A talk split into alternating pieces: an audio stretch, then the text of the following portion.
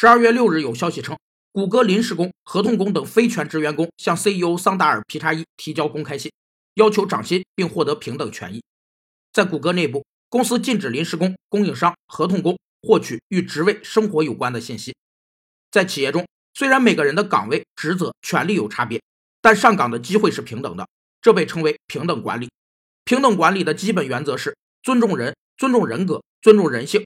在管理方面，人人平等；在责任方面，人人平等。特别值得一提的是，上级尊重下级十分重要。